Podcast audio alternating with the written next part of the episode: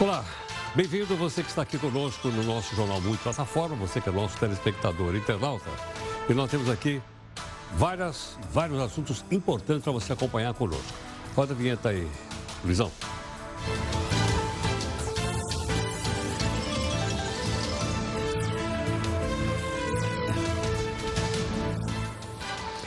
Bom, aqui no nosso Jornal da Record News, você sabe, nós temos um anti-herói e o nosso anti-herói é o Faísca. Ok ou não? Bom, o Faísca, obviamente, como você está vendo aqui, ele está bem pertinho daqueles jatinhos da FAB pagos com o nosso dinheiro público. E tem um cidadão aí que foi demitido só porque pegou um jatinho da FAB, pago com a nossa grana, e alguém disse que era um absurdo. Mas foi o seu Jair. Este é o rap do Faísca. É o seguinte, não é possível não. Não dá assim. O seu Jair demitiu o funcionário da Casa Civil porque ele pegou um jatinho da FAB. Afinal, o cidadão que se chama Santini foi de jatinho de Davos, lá na Suíça, até Delhi, na Índia, nesse FAB Tour aí. E o Faísca disse que é uma injustiça. Imagine, por exemplo, pegar um coitadinho um funcionário, colocar num avião de carreira, lá atrás o pessoal chama de galinheiro, em vez de pegar aqui o jatinho pago por nós. Né? E outra coisa, viajando assim, ele poderia até pegar um coronavírus e ficar doente. A bancada do PGG, o Partido dos Gases Gatunos, vai pedir o impeachment do seu Jair disso. Ele diz, olha, direito de Parnabé é direito e ninguém pode derrubar. Agora, na sua opinião, você acha que o que aconteceu aqui é um caso isolado? Ou esse uso dos jatinhos da FAB vem desde a época dos Santos Dumont? Qual é a sua opinião? Manda para mim, o nosso zap aqui é o 942-128-782. Dá uma olhadinha no nosso portal, que é o portal aqui do Grupo Record. Diz lá, a justiça, aliás, é um tema que nós já tratamos aqui. Justiça não vê vínculo trabalhista entre entregadores e aplicativos. O Ministério do Trabalho moveu uma ação que pedia vínculo trabalhista, mas a Justiça negou e a reportagem toda está aqui no nosso portal, que é o r7.com, como você pode ver aqui. Temos também outras notícias importantes para você saber de fato em que país você vive. O atraso na concessão do benefício derruba o presidente do INSS. O Brasil tem o primeiro caso suspeito de coronavírus, diz o Ministério da Saúde. A Defesa Civil de Minas diz que já são 52 mortos por causa das chuvas. O resultado do SISU é divulgado após a decisão do Supremo Tribunal Federal. Algumas pessoas reclamam que não estão encontrando aquelas máscaras brancas, marcas, máscaras cirúrgicas, porque acham que ela pode conter o chamado coronavírus. Mas afinal de contas, aquela máscara branca, ela protege quem? a pessoa que usa máscara ou a pessoa que não usa. Nós vamos trazer com uma pessoa aqui para explicar isso para a gente.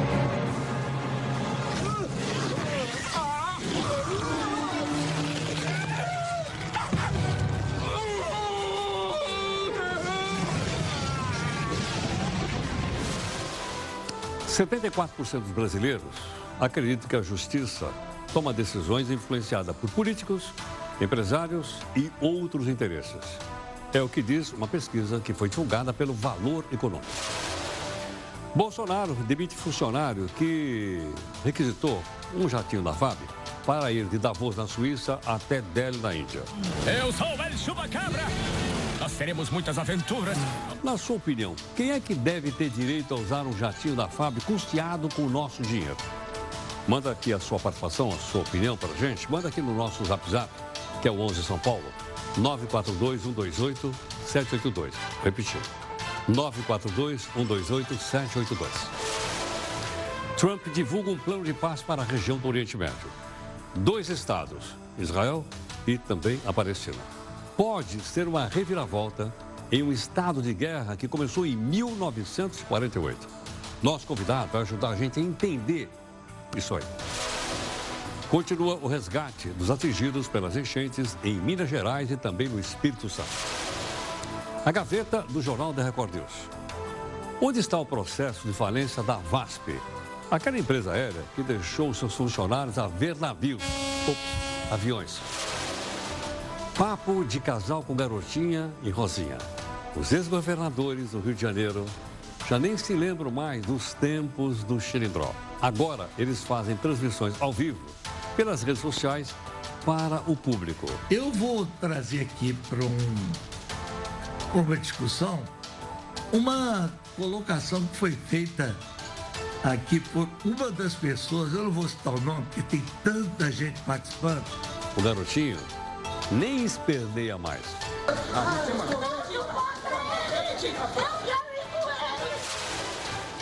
Agora, o outro lado. Os advogados federais pedem direito de resposta aqui no jornal. Querem explicar o recebimento de salário e parte dos honorários das causas em que eles atuam. Nosso convidado tem o um espaço garantido aqui. A Polícia de São Paulo inaugura um sistema de reconhecimento facial. Vai funcionar também no Carnaval.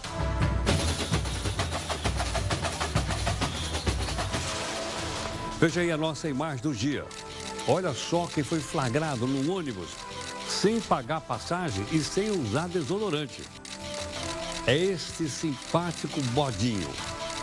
Em tempo, ele pode andar de transporte público porque pesa menos de 10 quilos.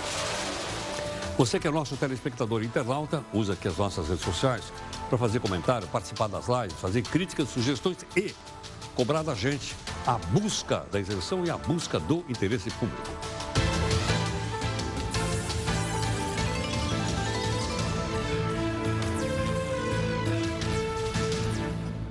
Olha, tem duas lives do jornal, umas 8 da noite e as outras são às 10 da noite, para que você possa nas redes sociais fazer o comentário que quiser, criticar tudo aquilo que você viu aqui. Detalhe, comentários aqui conosco, você pode usar a nossa hashtag é JRDeus, tudo bem? Dá uma olhada aqui no nosso desafio de hoje. Né? Eu não conhecia, fiquei conhecendo hoje, foi a Jéssica que separou. Elas, assim, é do Platão ao, a, a, ao desafio, dizendo só os mortos conhecem o final da guerra. Eu não conhecia essa frase. Para mim, é, e olha lá, só os mortos conhecem o final da guerra, atribuído então aqui ao filósofo grego Platão. Viveu mais ou menos ali uns 400 anos antes de Cristo, mais ou menos. Bom, você já sabe que vai opinar aqui conosco. Quero lembrar você também o seguinte: né? se você quiser receber o nosso resuminho no WhatsApp, você pode, tem que, tem que pedir, senão não vamos invadir sua privacidade. É só mandar no zap aí, no 942 128 782 e aí eu mando para você também o um resuminho de notícias todo dia, finalzinho da tarde, mais ou menos dois minutos, tudo bem? Bom, como nós estamos na multiplataforma, vamos então para a nossa primeira live.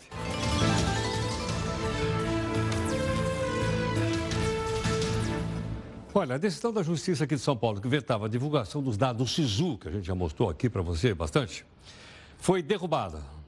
O resultado para os candidatos a 237 mil vagas foi divulgado. A justiça liberou. A polêmica em torno do SISU se deu por causa de erro de correção, lembra ou não?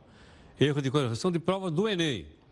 As inscrições para a segunda chamada SISU começam na próxima quarta-feira e a gente vai continuar lembrando você para isso. Outro detalhe.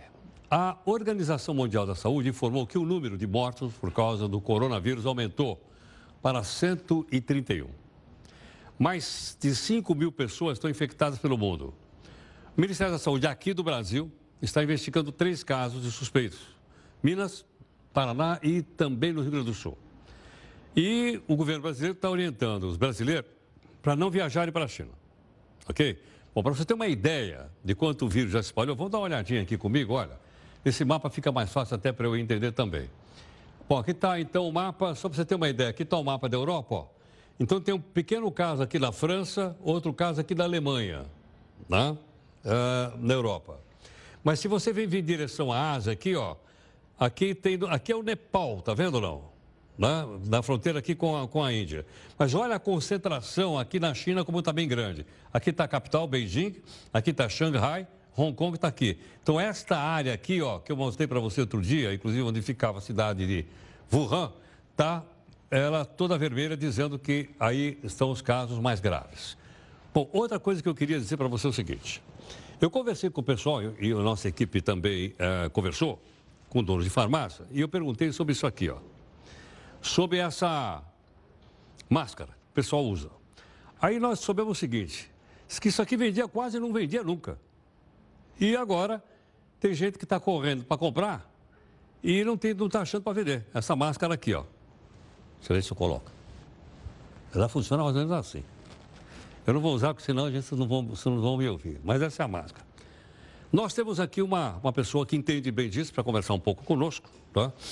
E nos orientar em relação a isso. É a doutora. É, deixa, deixa, por favor, eu ver o crédito, por favor. É, eu, eu, preciso ver o nome da doutora. Ah, aí, aí, isso, obrigado. Doutora Raquel Saito, professora de saúde pública e vigilância da Faculdade Santa Marcelina, gentilmente nos atendendo aqui. Ok? Muito grato, então. Doutora Raquel, muito obrigado pela participação aqui no jornal. Eu agradeço a oportunidade de poder estar tá, é, contribuindo com algumas informações que possam orientar as pessoas a lidar com essa situação que nós estamos vivenciando no momento. Boa noite a você e a todos que nos ouvem. Muito obrigado. Doutora Raquel, a primeira pergunta é o seguinte. Uh, eu, disse, eu disse que as pessoas têm comprado essas máscaras e eu vi nas farmácias algumas já não tem mais. Né?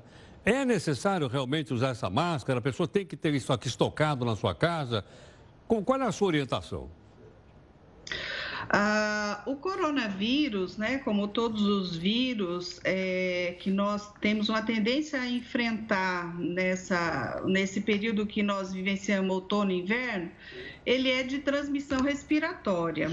É, portanto, quando a pessoa é, tosse, espirra perto de outra pessoa, se ela tiver contaminada, ela vai eliminar no ambiente uma quantidade de vírus significativa.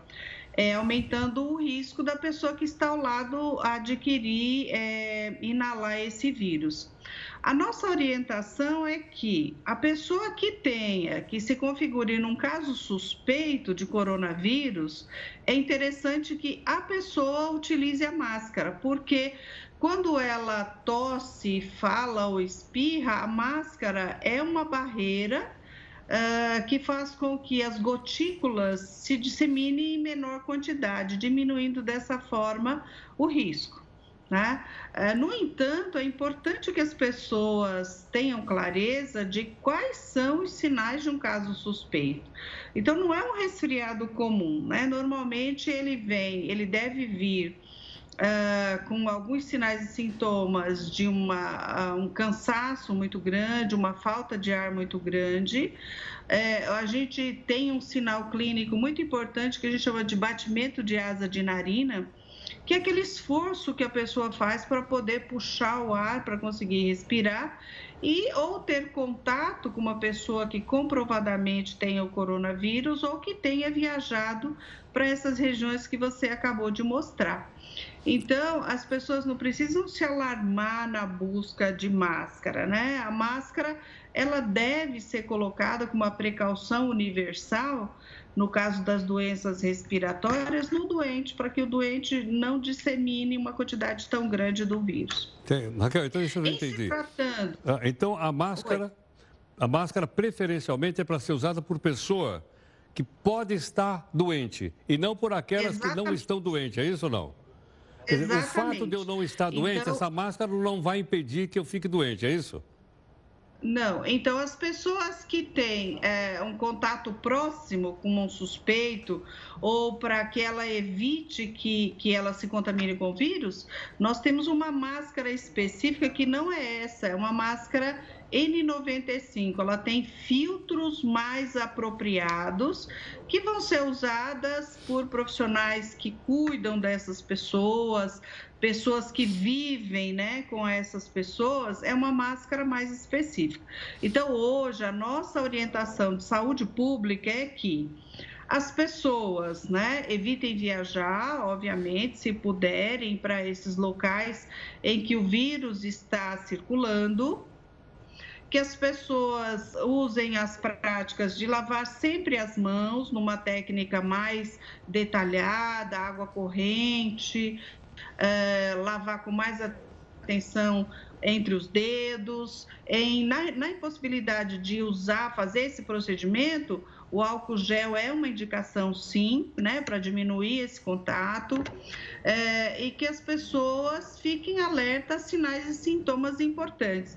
É, também é muito importante que as pessoas não se alarmem. Por quê? Porque nós temos ah, alguns vírus que, que causam gripe, né? Então a gente tem a gripe, a influenza, H1N1. Uh, então as pessoas precisam saber que o, o, coronavírus ele traz sinais mais graves.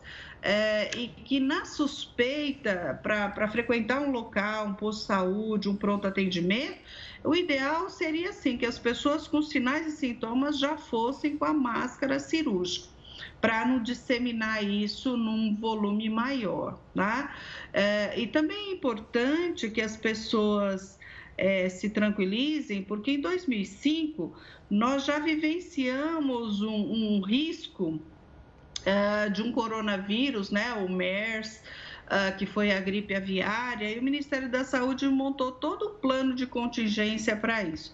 Então, hoje, nós retomamos esse plano de contingência, existem fluxos determinados para avaliar, examinar os casos suspeitos, mas que esses cuidados padrões, eles são importantes, né? A lavagem das mãos, ficar atento a sinais de gravidade, no caso de um uma doença respiratória.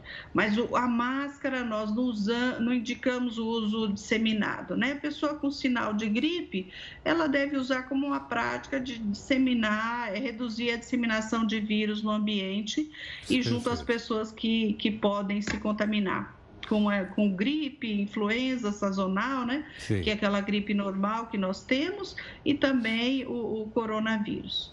Perfeito. Raquel, muito obrigado pela gentileza, por atender aqui o Jornal da Record News. Muito obrigado. Nós agradecemos. Uma boa noite. Muito obrigado. Doutora Raquel Sete, professora de Saúde Pública e Vigilância Epidemiológica da Faculdade de Santa Marcelina. Então você viu que a máscara não é para usar indiscriminadamente. Quem usa máscara é a pessoa que está com sintoma da doença. Não é a pessoa que não está. A pessoa não está doente e não tem por que usar máscara. E nem, não é como eu disse aí, a gente levantou em algumas redes de farmácia é, se esgotaram porque as pessoas estão comprando para estocar em casa. Não há necessidade, como você viu a explicação de uma pessoa que tem o conhecimento técnico. Bom, tem mais uma coisa importante para você entender em relação ao nosso país. Tem uma lei aqui que garante que as filhas solteiras, filhas solteiras, de ex-servidores e ex-parlamentares, parlamentares, estou falando do senador e deputado federal, recebam um dinheirinho para pagar as contas. Elas são filhas solteiras, o pai morre e elas continuam recebendo. Muitas delas trabalham e são maiores de idade. A única coisa é o seguinte: ela não pode casar, senão ela perde. Como assim? Perde? Ela perde essa mordomia. Nós temos aqui para você acompanhar o texto da Jéssica Veloso. Agora eu sou solteira e ninguém vai me segurar. Daquele jeito! Não faltam músicas para falar sobre mulheres solteiras. Solteira assim sozinha nunca. Algumas querem manter o rótulo, outras não largam por nada o cargo de solteira, ainda mais aquelas que ganham por isso. Como é que é?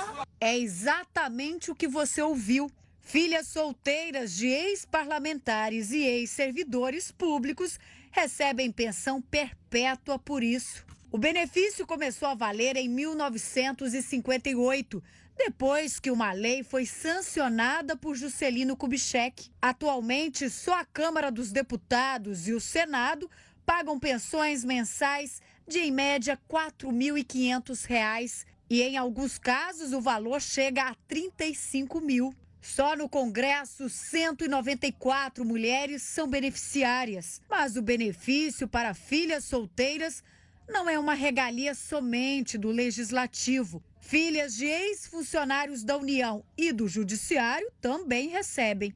De acordo com os últimos dados do Ministério da Defesa, são mais de 123 mil filhas recebendo a grana. O pagamento das pensões ficou com uma herança do militarismo no país.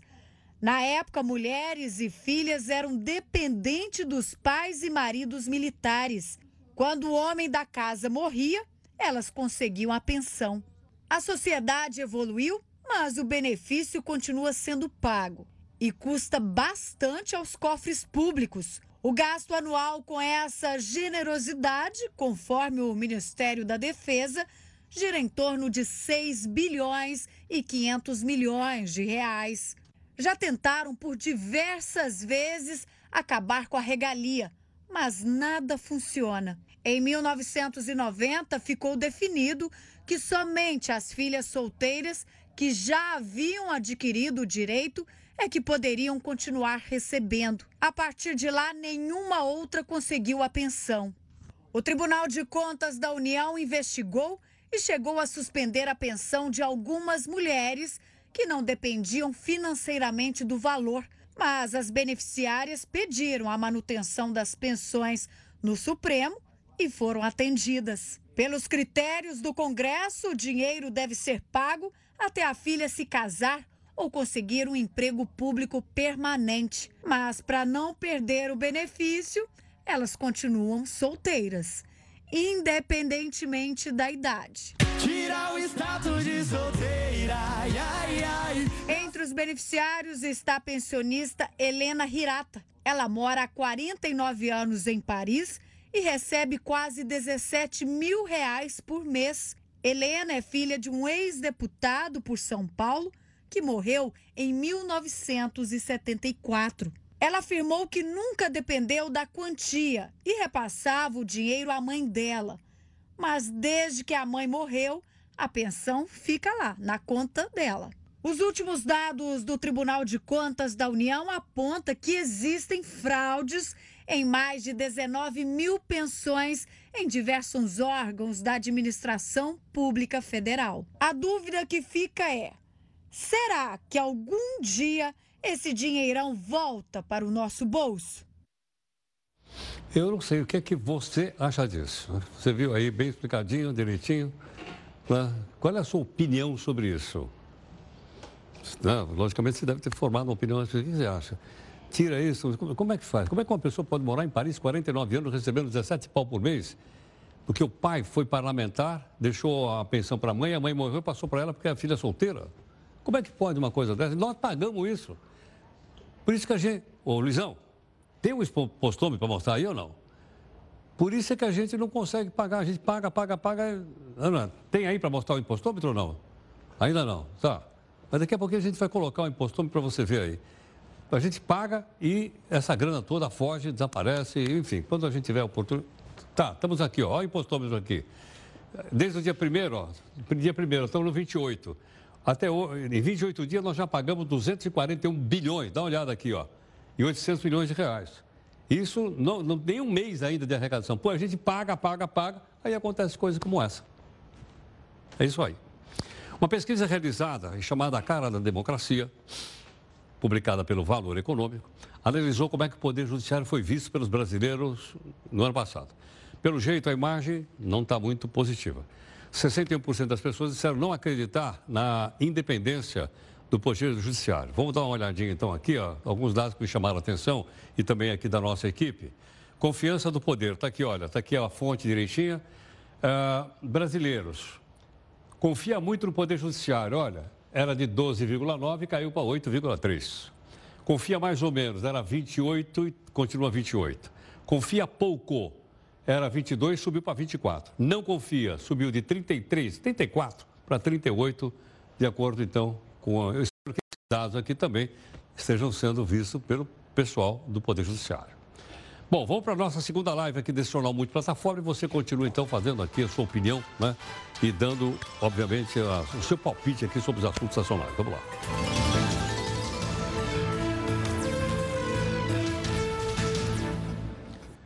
Bom, depois das chuvas que castigaram o sul do Espírito Santo, agora são as enchentes que preocupam o norte do estado, ok? Vamos dar uma olhada na situação deste momento. Colatina, o Rio Doce está mais de 7 metros acima do nível normal e em Linhares, mais de 5 metros. Nas duas cidades, várias ruas das partes baixas já foram alagadas. Em Linhares, os desabrigados estão sendo levados para um ginásio do município. Em todo o Espírito Santo, 12.551 pessoas estão fora de suas casas por causa das chuvas e das enchentes.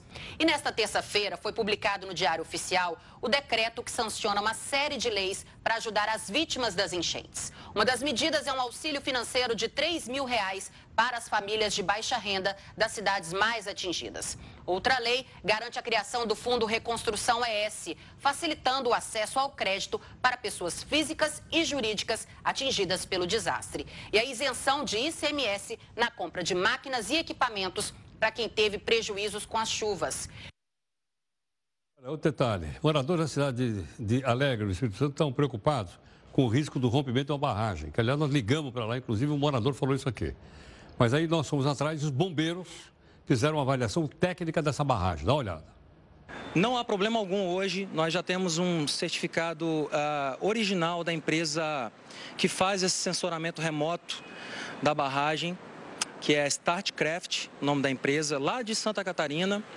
Esse técnico fez um documento oficial, assinou, dizendo que não há risco, não há risco de rompimento da barragem. As pessoas podem voltar para suas casas, podem ficar tranquilas. Esse risco não existe mais. Grato. Bom, por falar em chuva, voltou a chover forte novamente em, em, Minas, em Minas Gerais, especialmente em Belo Horizonte. Dá uma olhada aqui na nossa, na nossa, olha aqui, olha, urgente. Dá uma olhada na queda do, do, do, do, do shopping, tá vendo? Caiu uma parte, olha aí, do teto do shopping agora há pouquinho em Belo Horizonte.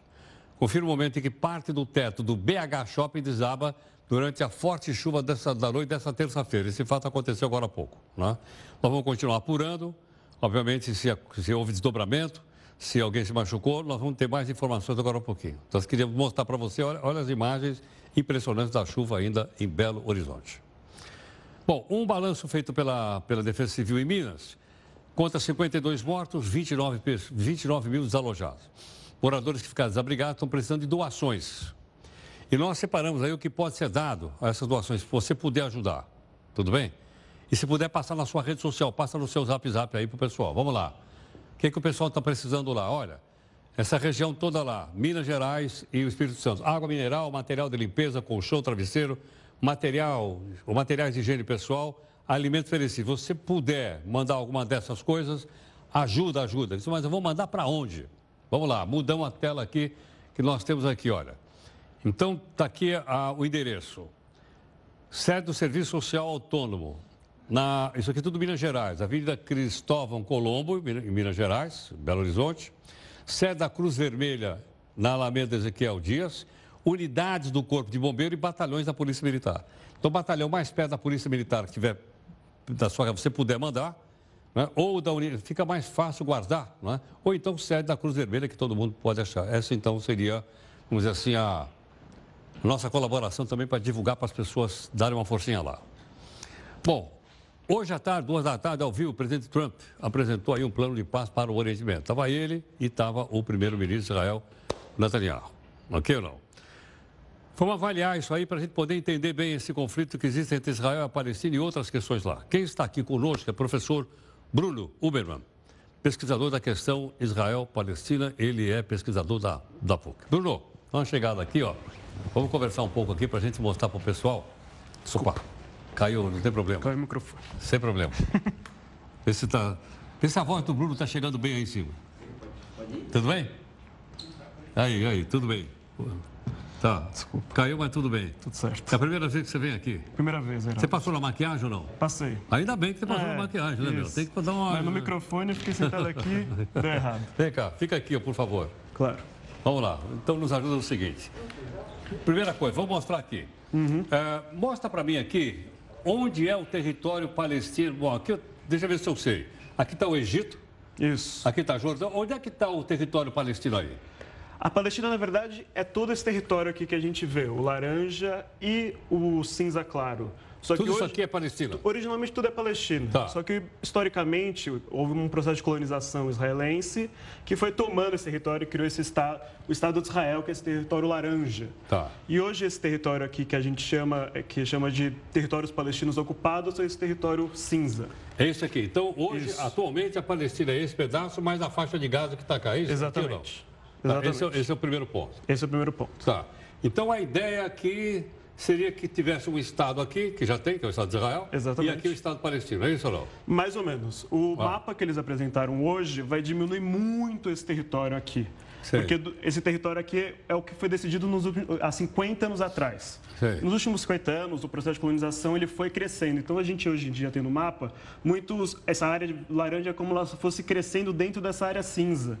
Então, o, o, o acordo de hoje, ele busca tornar o que vocês conquistaram nos últimos 50 anos agora é Israel. Os palestinos eles têm que aguentar o que sobrou para eles, ou seja, é um acordo de rendição, basicamente. Bom, Vamos ver então os principais pontos do acordo. Vamos trocar aqui para Bruno esclarecer para a gente.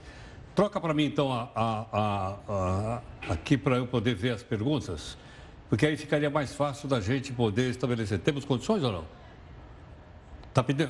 Pessoal, então troca a imagem para nós aqui, porque né, sabe como é que é? Eu não entendo nada de história, eu preciso saber, fazer as perguntas aqui, pô. Sinto um troca. Não deu? Bom. Então Mas a gente pode ir falando. Então vamos lá. A primeira pergunta é o seguinte.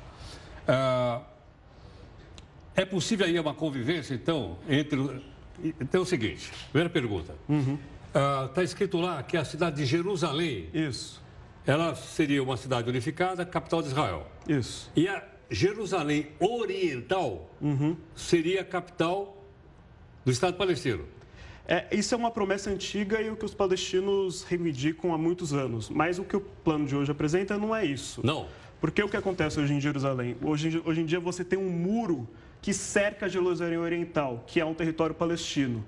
E o acordo de hoje, ele diz, as partes de Jerusalém que estão além do muro, ou seja, estão dentro do lado supostamente palestino do muro, se vocês quiserem ficar para vocês e chamar isso de Jerusalém, pode ficar. É como se, se São Paulo fosse disputado entre israelenses e palestinos, tivesse um muro cercando a cidade de São Paulo e Osasco fosse deixado os palestinos falar, se você quer deixar, criar seu, é, ficar com Osasco e chamar Osasco de São Paulo e chamar isso de sua capital, pode ficar enquanto todas as áreas importantes de Jerusalém, que é a mesquita, a cidade velha, suas áreas turísticas e religiosas, ficam tudo sob o domínio israelense, que eles chamam de Jerusalém unificada e indivisível, mas na prática você está tomando toda Jerusalém dos palestinos e deixando os palestinos com um, um, território que na verdade não é Jerusalém.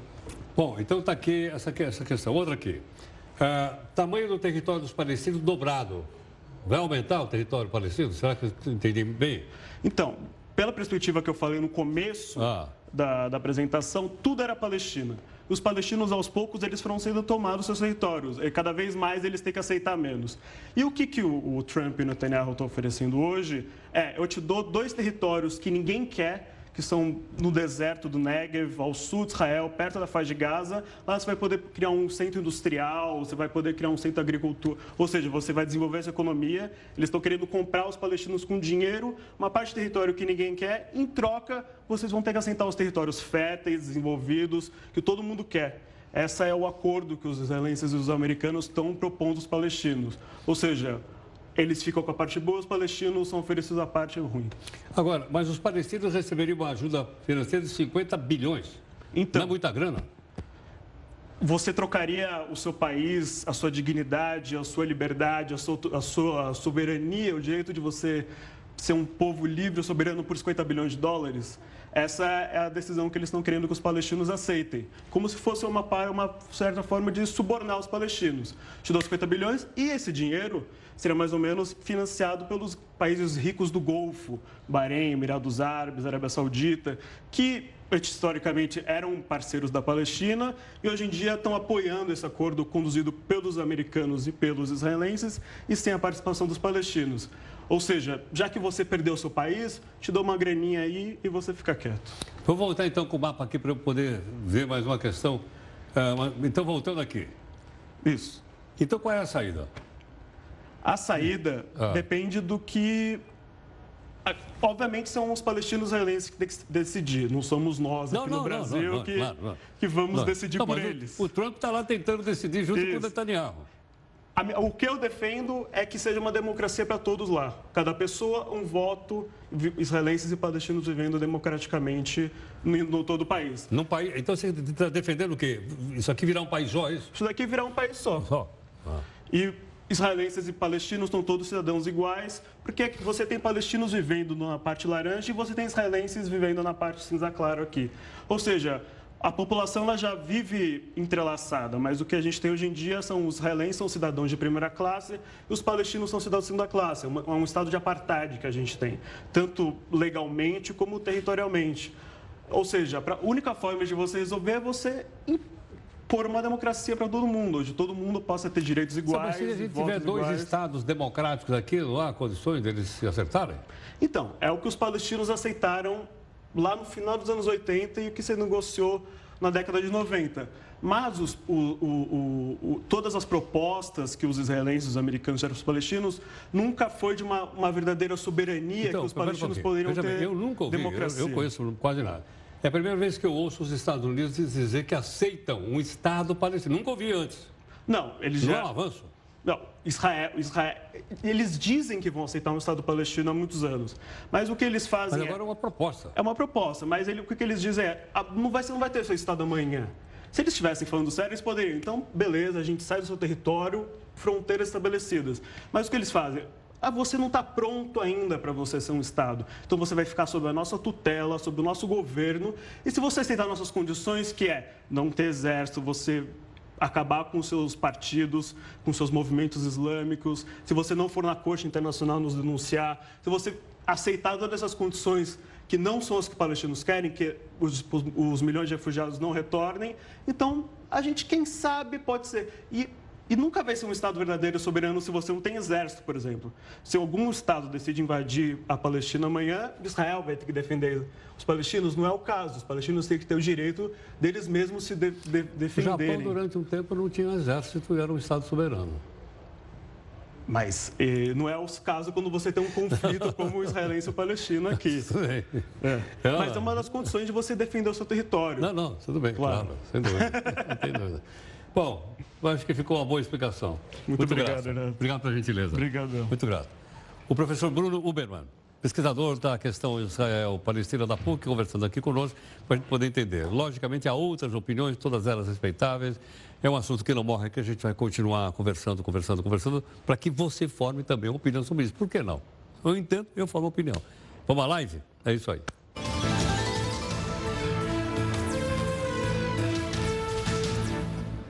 Na nossa edição de hoje, você acompanha também aí uma, um, um segmento né, nosso, geral, sobre as chuvas, especialmente em Minas Gerais. Mostrando para você agora o shopping desabando, né, lá em Minas Gerais, coisa pequena, você viu a imagem, não machucou ninguém. Não é? Mas dá uma olhadinha então aqui, ó, nas regiões que estão mais chovendo. Aqui então, eu tenho a região ah, de Belo Horizonte. Essa parte vermelha aqui, ó, a chuva está muito forte nessa região. Está ah, forte aqui, está forte também nessa área aqui nordeste da cidade de, de, de Belo Horizonte. É, mais fraquinha na região de Pampulha, onde tem aquela, aquela igrejinha lá maravilhosa, pintada pelo. Quem que pintou a igreja da Pampulha? Pelo Portinari. Portinari. E aqui tá, então, está aí, ó, chovendo forte ainda em Minas Gerais. Nós estamos atentos, qualquer coisa a gente volta a informar. Mostramos também aqui uma reportagem explicando que os advogados públicos recebem, além dos seus honorários, uma percentagem a mais de dinheiro quando ele vence causa a favor do governo, que é um termo técnico chamado de sucumbência. É, o doutor Marcelino Rodrigues Mendes Filho, que é presidente da Associação Nacional dos Advogados Públicos Federais, viu aqui o comentário, né? a assessoria pediu um espaço e, obviamente, nós estamos uh, recebendo o doutor Marcelino. Marcelino, boa noite, obrigado pela sua gentileza. Boa noite, Heródoto. Agradeço pela oportunidade. Marcelino, então explica o seguinte: além do salário, o advogado recebe também o direito de sucumbência quando ele vence uma causa?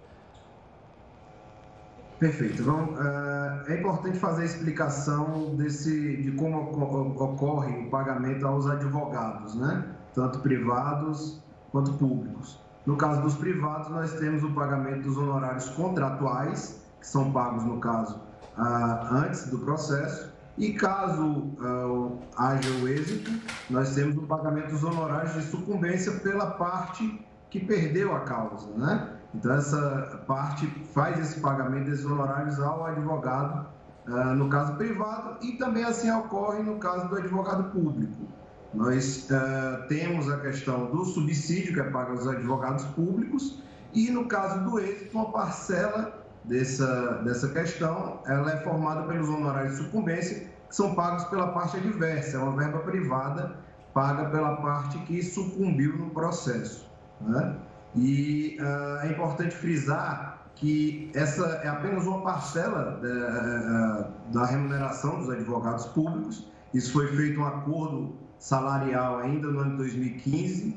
Nós tivemos um, um aumento menor do que as outras carreiras, uh, inclusive jurídicas, né, nessa perspectiva de ter esse direito aos honorários, onde nós só ganhamos quando a União vence. Então, essa é, é uma situação onde a União, o interesse público, ele acaba sendo uh, privilegiado né, nessa, nessa forma de remuneração, que é uma forma de remuneração moderna. Ela é vinculada ao êxito, à produtividade, que inclusive é, é recomendada pela OCDE em vários países. Nós temos exemplos na Espanha, na Itália, na Argentina, dessa forma de remuneração. Nós acreditamos que é o ideal para a advocacia pública. Marcelino,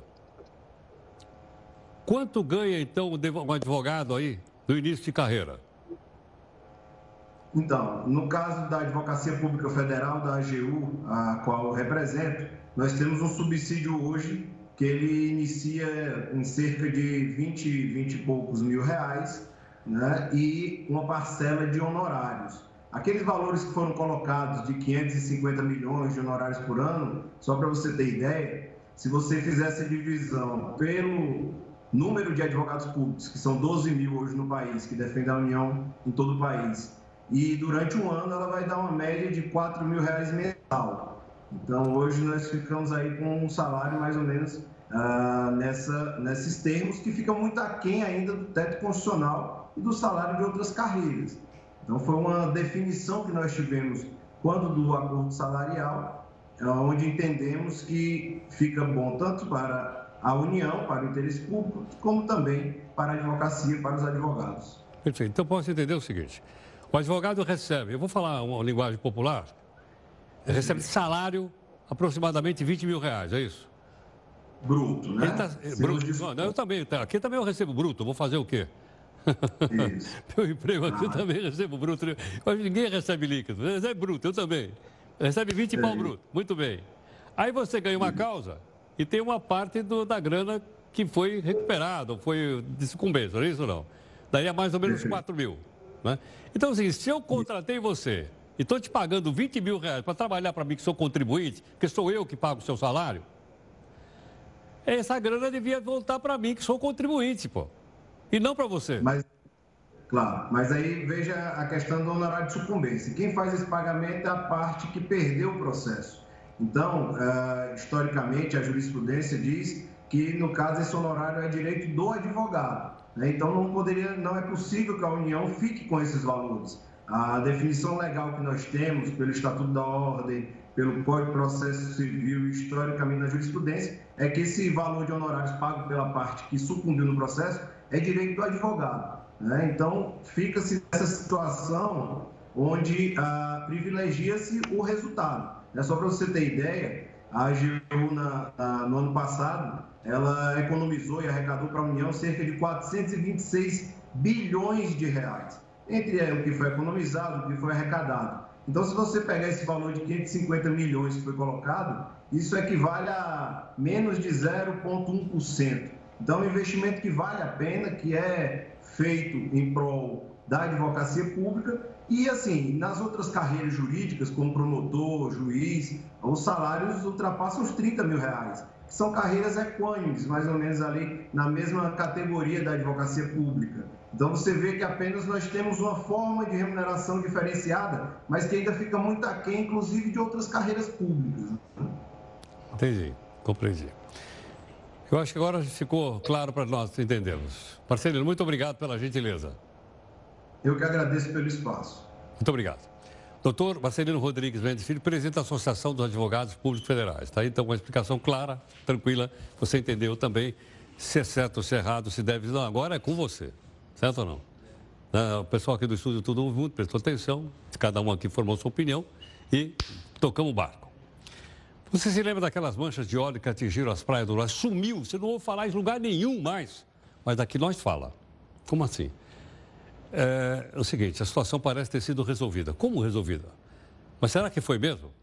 Nós já, já consultamos várias vezes o professor Humberto Barbosa, pesquisador da Universidade Federal de Alagoas. Ok ou não? Vamos dar uma olhadinha na novidade aqui. Boa noite, Heródoto. Passaram quase cinco meses que foram encontradas as primeiras manchas de óleo no litoral nordestino.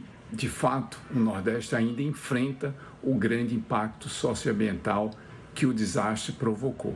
No total, mais de mil localidades foram afetadas, nas quais foi feita a limpeza em apenas 53% desses locais.